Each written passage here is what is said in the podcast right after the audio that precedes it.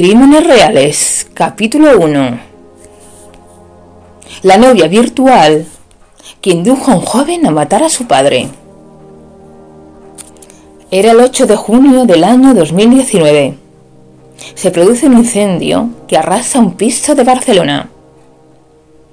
En una de las habitaciones, los bomberos encuentran el cuerpo carbonizado de un hombre. Se trata de Manuel Molina y se descubre que ha sido apuñalado en el pecho y en el cuello. Horas después su hijo se presenta y cuenta a los mozos que no ha tenido otra opción que matarlo, pues él, su padre, pertenecía a un grupo mafioso que amenazaba a él, a su familia, a su novia Julia y a sus hijos gemelos. Entonces, se inicia la investigación de este rocambolesco caso. Ismael Molina, que tenía en esa época 21 años, conoce a la novia de su mejor amigo, Amau. Ambos se conocían desde la infancia. Estudiaban en la misma universidad. Eran apasionados de los videojuegos y eran muy tímidos. Alba se da cuenta de que son muy manipulables y empieza a tejer un plan. Consiste en aprovechar la amistad entre los tres para obtener dinero de los padres de Ismael. Para hacerlo, crea un personaje ficticio, una amiga suya llamada Julia, a la que supuestamente le gustaba Ismael. Pero Julia es en realidad Alba, que se hace pasar por ella mediante mensaje de WhatsApp e Instagram. Dice que no se pueden ver en persona porque está enferma. A través de la falsa Julia, se relaciona con más fuerza con Ismael y le dice que Julia busca una relación sentimental. Alba, por su parte, fingió ante su pareja e Ismael que formaba parte de un grupo secreto que colaboraba con los Mossos de Escuadra en la investigación y ayuda a víctimas de delitos de trata de personas. Les ofrece formar parte del falso grupo. Para hacer creíble la historia, utiliza el personaje de Julia, convirtiéndola en una especie de líder del grupo de colaboración policial, creando otras identidades en Internet para reforzar el engaño.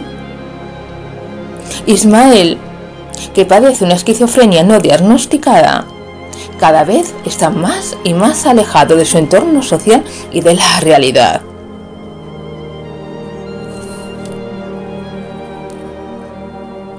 La supuesta Julia era la que pedía dinero a Ismael, diciendo que era necesario para el grupo policial del que formaba parte.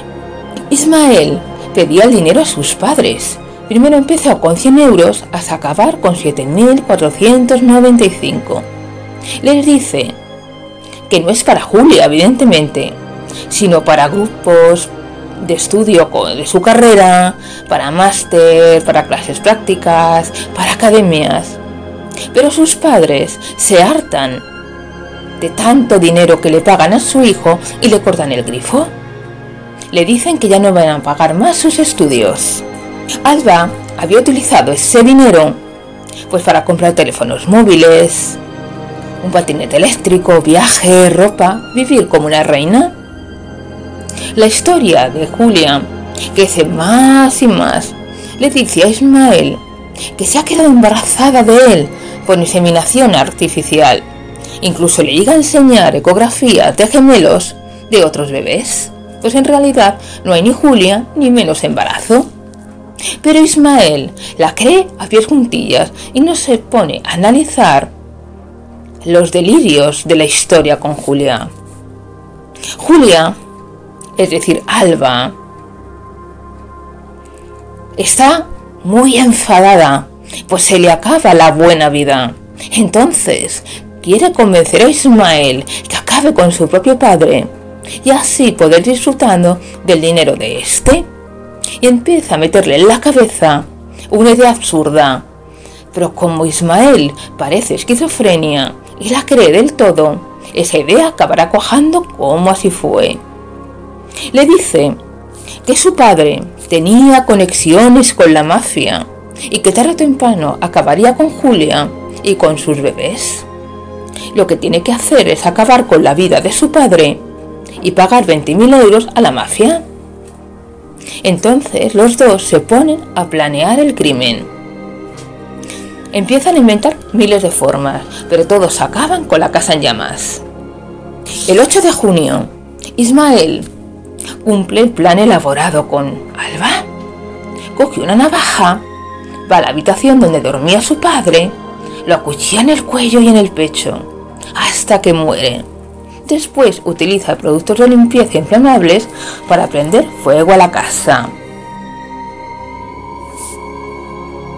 Ismael está durante dos años en prisión preventiva y la fiscalía en el juicio pide que se le absuelva y se le ingrese en un hospital psiquiátrico porque padece esquizofrenia.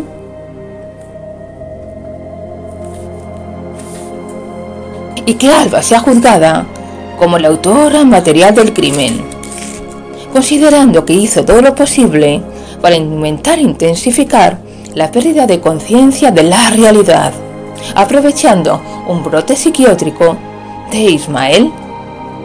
La defensa de Alba sostiene que ella jamás supo ni tuvo la oportunidad de saber el estado mental de Ismael. Rechaza que trazara un plan para conseguir el dinero de su familia, ni mucho menos que matar a su padre y por tanto pide que se la absuelva. La defensa de Alba dice por otro lado que sufrió malos tratos de manera habitual.